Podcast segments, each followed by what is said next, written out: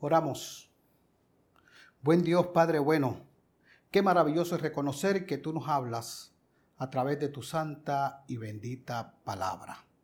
Señor, danos un corazón que obedezca a la misma. Todo esto te lo pedimos en el nombre de Jesús nuestro Señor y Salvador. Amén y amén. ¿Cuántos de nosotros no hemos soñado con algo en nuestra vida? ¿Cuántos no hemos tenido un sueño que parece tan y tan real que cuando nos despertamos hasta nos desilusionamos porque nos damos cuenta de que hemos despertado y como dicen por ahí, a una cruda realidad? El pastor Pérez nos decía la semana pasada que al ser humano le interesa hacerse preguntas sobre el futuro y sobre el porvenir y que muchas veces tenemos la tendencia de creer que lo que va a pasar depende de nuestras acciones. Y esto entiendo yo que ocurre por la idea esta que ha surgido de que debes ir tras tus sueños, de que se nos, nos dice que no dejes que los mismos se tronchen, o que nos dicen que debes lograr tus sueños para tener éxito en la vida y así por el estilo. Y empezamos entonces a buscar significados por aquí y por allá para ver qué ellos significan. Pero como dijo el pastor Pérez la semana pasada, yo lo repito hoy, el futuro y el porvenir y todas esas cosas están en las manos del Señor. Pero hablando de los sueños, dicen los que saben de estos temas, que estos son una necesidad fisiológica que tiene nuestro cerebro para eliminar tensiones y que podamos descansar, ya que nuestras preocupaciones o nuestros problemas influyen directamente en nuestro estado de ánimo y en nuestro cerebro, que quien para eliminar dichas tensiones o preocupaciones las expresa a través de los sueños. Y nos dicen aún más, nos dicen que todos tenemos como mínimo cuatro sueños por noche, a veces hasta más. Y uno dice, ¿qué va a ser si yo no me acuerdo de que, de que soñé? ¿Sabe una cosa? Que si no nos acordamos, dicen los expertos, es porque nuestro sueño es muy profundo. El pasaje frente a nosotros, vemos que Jacob tuvo un sueño mientras que por idea y consejo de su madre Rebeca iba de camino a Arán para buscar esposa allá. Esa era la excusa para irse a Arán. Pero realmente Jacob lo que hacía era huir de su hermano Esaú, que quería y había jurado matarlo. Pero entonces la pregunta es por qué quería Esaú hacer tal acto y quitarle la vida a su hermano? Esaú estaba furioso porque Jacob se había aprovechado de él, convenciéndole en primer lugar de venderle su primogenitura y además por quitarle su bendición tras engañar a su padre Isaac. Por lo que Jacob sale de Berseba a Aram. Y dice el texto que en cierto lugar, durante ese trayecto, cuando le cogió la noche, el sol se puso, Jacob cogió piedras de allí, la puso de cabecera y se acostó a dormir. Y soñó. Y en su sueño, Jacob vio algo bien interesante. Vio una escalera que de la tierra llegaba al cielo y los ángeles de Dios subían y bajaban por ella.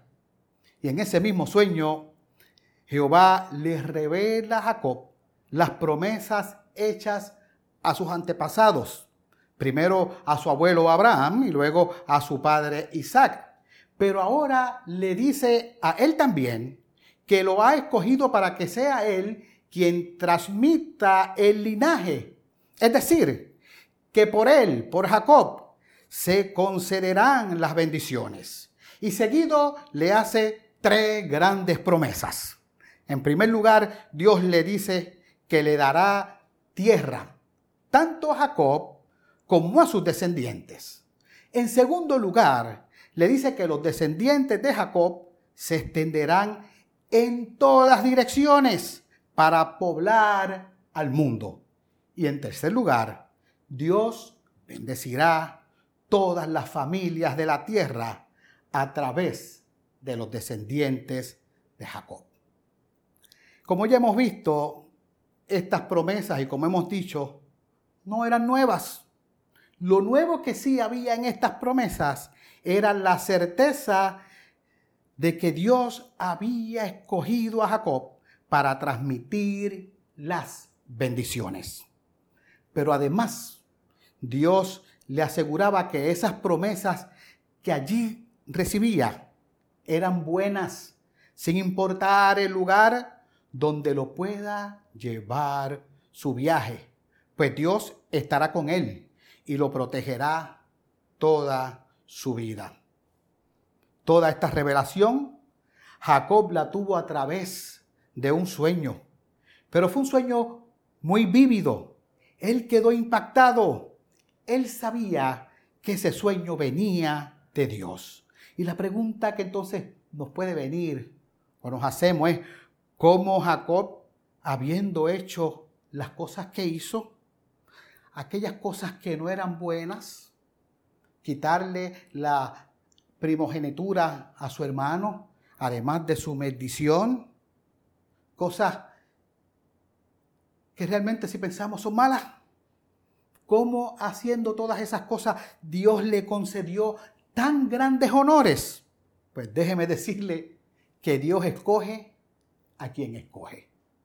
Dios escoge a quien quiere.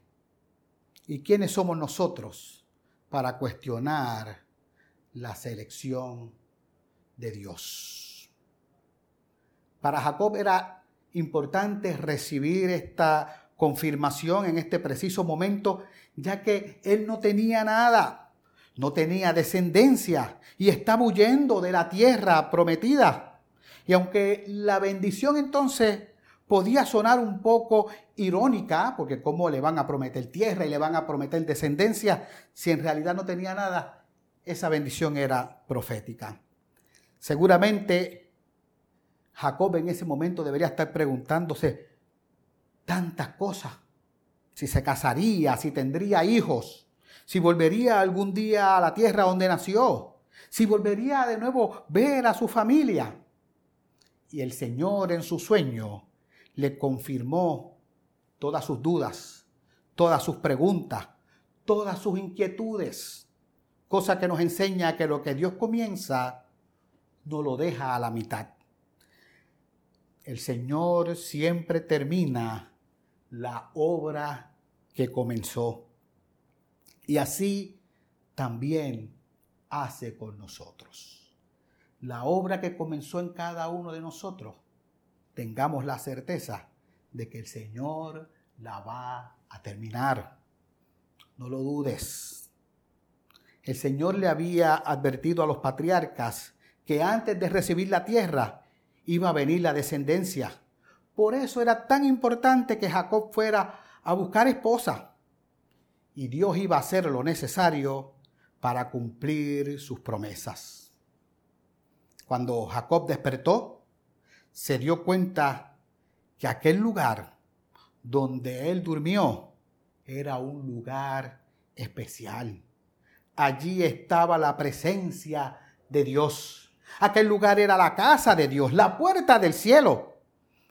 Cosa que él mismo declara ante el miedo, ante el asombro, ante la maravilla y la reverencia que él tenía en aquel lugar. ¿Y qué hizo? Lo ungió en conmemoración de su encuentro con Dios. Han sido varias las interpretaciones que se le han dado al sueño de Jacob y en especial a la escalera por la cual los ángeles subían y bajaban. Para muchos, la escalera simbolizaba los exilios que el pueblo judío sufriría antes de la llegada del Mesías. Para otros simbolizaba el mismo Jacob, quien estaba siempre acompañado de ángeles. Hay quienes la veían como el puente entre el cielo y la tierra, establecido a través del pacto entre Dios y el pueblo judío, fortalecido ese pacto por las oraciones y los sacrificios en el templo. Y también están los que dicen que la escalera representa la Torá, la ley, como un nuevo vínculo entre el cielo y la tierra. Pero ¿sabe qué? La verdadera interpretación la presenta Dios mismo. Cuando en el Evangelio de Juan Jesús le dice a Natanael, reconociendo a Jesús como el Hijo de Dios y el Rey de Israel, que verá cosas mayores y verá el cielo abierto y a los ángeles de Dios que suben y descienden sobre el Hijo del Hombre. ¿Qué quiere decir todo esto? Que Cristo es la escalera que Jacob veía.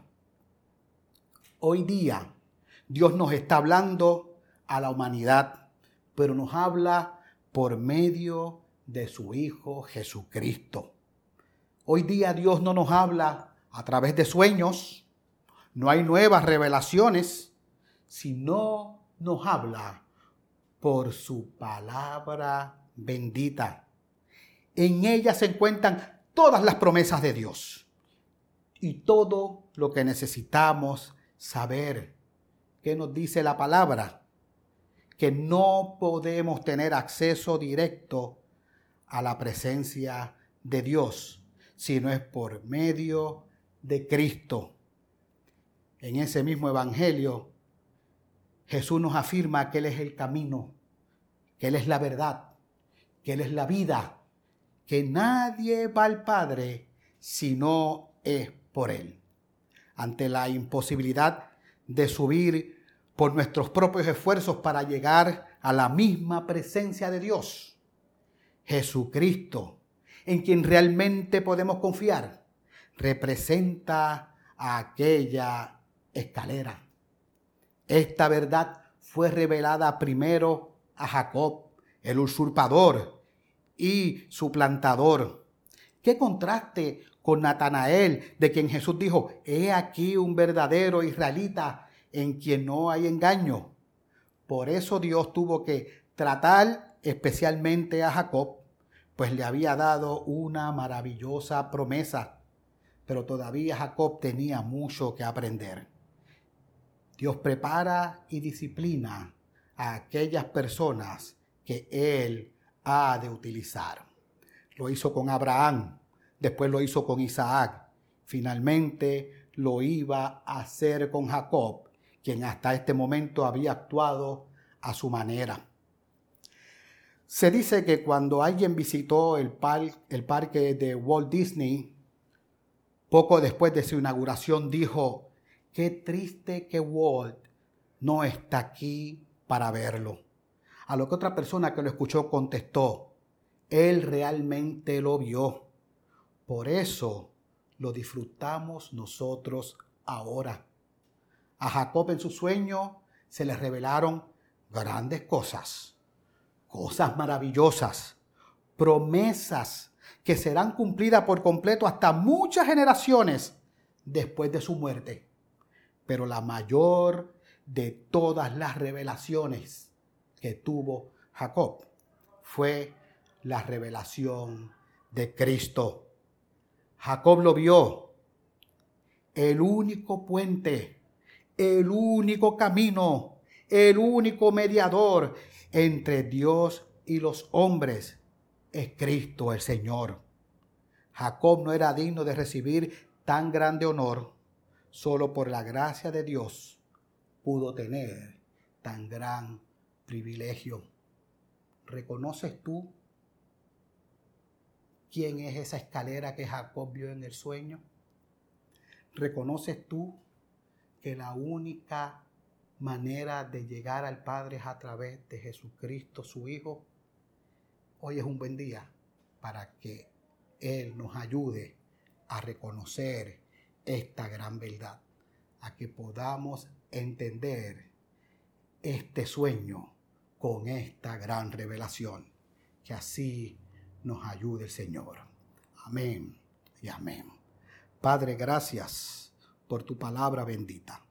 Gracias por tus promesas, las que no cambian, las que son fieles, porque tú eres distinto a nosotros y eres fiel a ellas. Ayúdanos a comprenderla y a confiar cuando en Cristo Jesús te lo pedimos.